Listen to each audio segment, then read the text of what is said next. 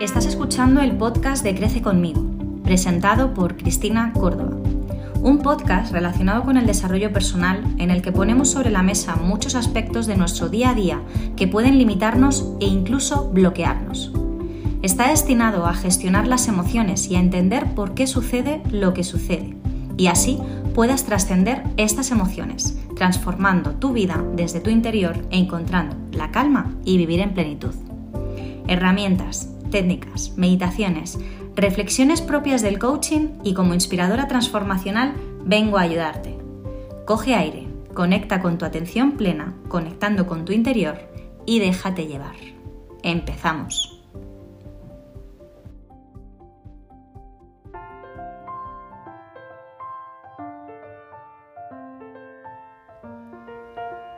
Bienvenidas, bienvenidos un sábado más a un episodio nuevo.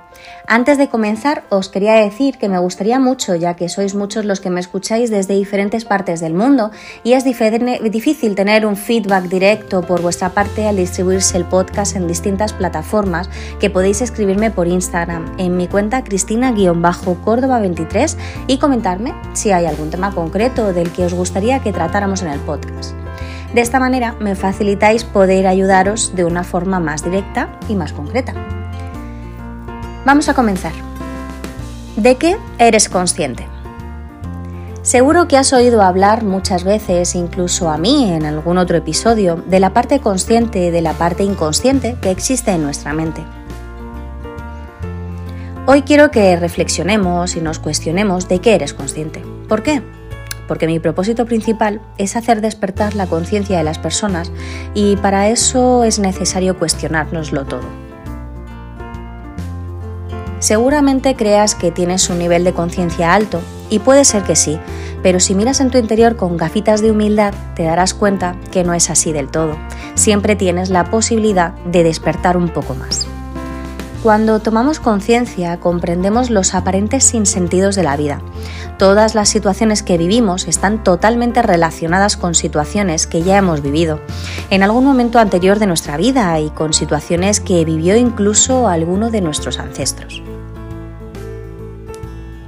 Tomar conciencia de la información que llevamos nos permite poder trascenderla, porque nos permite comprender el origen de nuestros conflictos actuales y realizar cambios en nuestra vida.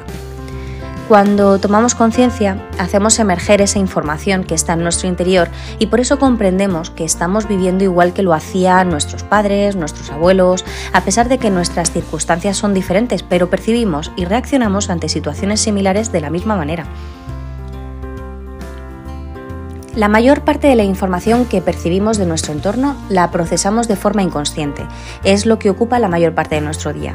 Cuando sentimos y nos damos cuenta que hay parte de nosotros que nos perjudican o situaciones que nos bloquean, incluso patrones que se repiten de comportamientos o pensamientos, es muy importante comprender que lo más probable es que exista una información dentro de nuestro inconsciente que funciona y nos está condicionando nuestra forma de ver y reaccionar ante situaciones que nos suceden.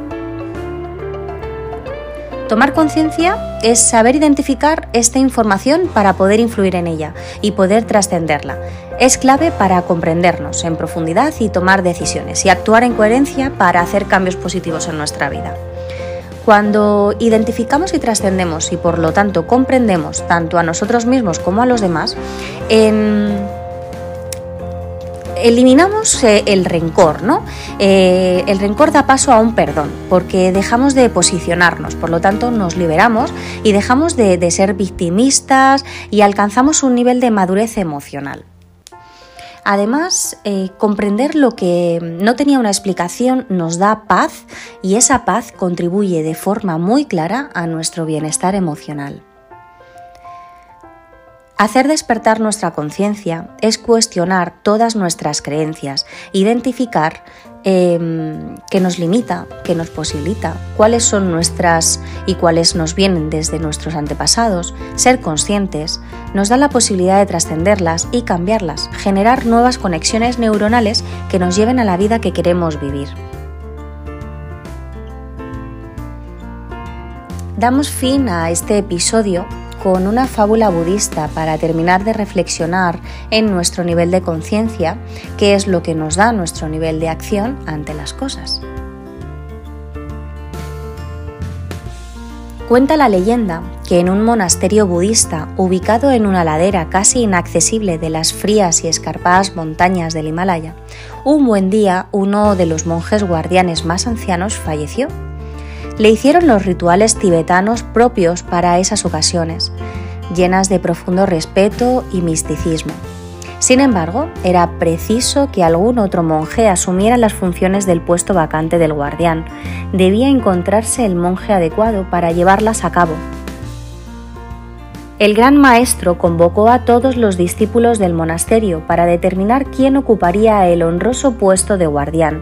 El maestro, con mucha tranquilidad y calma, colocó una magnífica mesita en el centro de la enorme sala en la que estaban reunidos y encima de esta colocó un exquisito jarrón de porcelana y en él una rosa amarilla de extraordinaria belleza. Y dijo, He aquí el problema. Asumirá el puesto de honorable guardián de nuestro monasterio el primer monje que lo resuelva. Todos, Quedaron asombrados mirando aquella escena, un jarrón de gran valor y belleza, con una maravillosa flor en el centro. Los monjes se quedaron como petrificados en el más respetuoso silencio, hundidos en sus interrogantes internas. ¿Qué representaría ese bello jarrón con flores? ¿Qué hacer con él?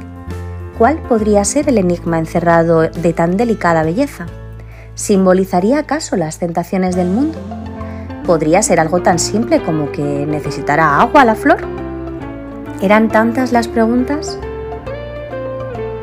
En un momento determinado, uno de los discípulos sacó una espada, miró al gran maestro y a todos sus compañeros, se dirigió al centro de la sala y ¡zas!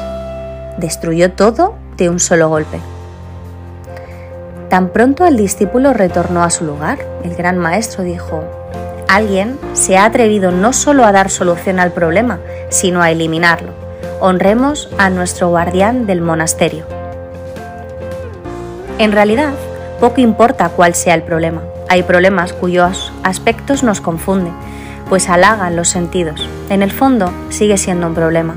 Si el problema es exactamente eso, un problema, y precisa ser eliminado, no importa que se trate de una mujer sensacional, o de un hombre maravilloso, o de un gran amor que se ha esfumado, por más hermosa que haya sido la experiencia que has vivido a los o lo significativa que haya sido la persona con quien has estado, si no existiera más sentido para ello en tu vida, tiene que ser eliminado. Muchas personas cargan la vida entera el peso de cosas que fueron importantes en su pasado y que hoy solamente ocupan un espacio inútil en sus mentes, espacio que es indispensable para recrear la vida. Un antiguo proverbio chino dice, para que tú puedas beber vino en una copa que se encuentra llena de té, es necesario primero tirar el té y entonces podrás servir y beber el vino. Y hasta aquí el podcast de hoy. Espero que te haya gustado, que te haga reflexionar y como siempre, una vez más, te doy las gracias por estar ahí, ser parte de mi sueño y hacerlo realidad. Hasta la próxima.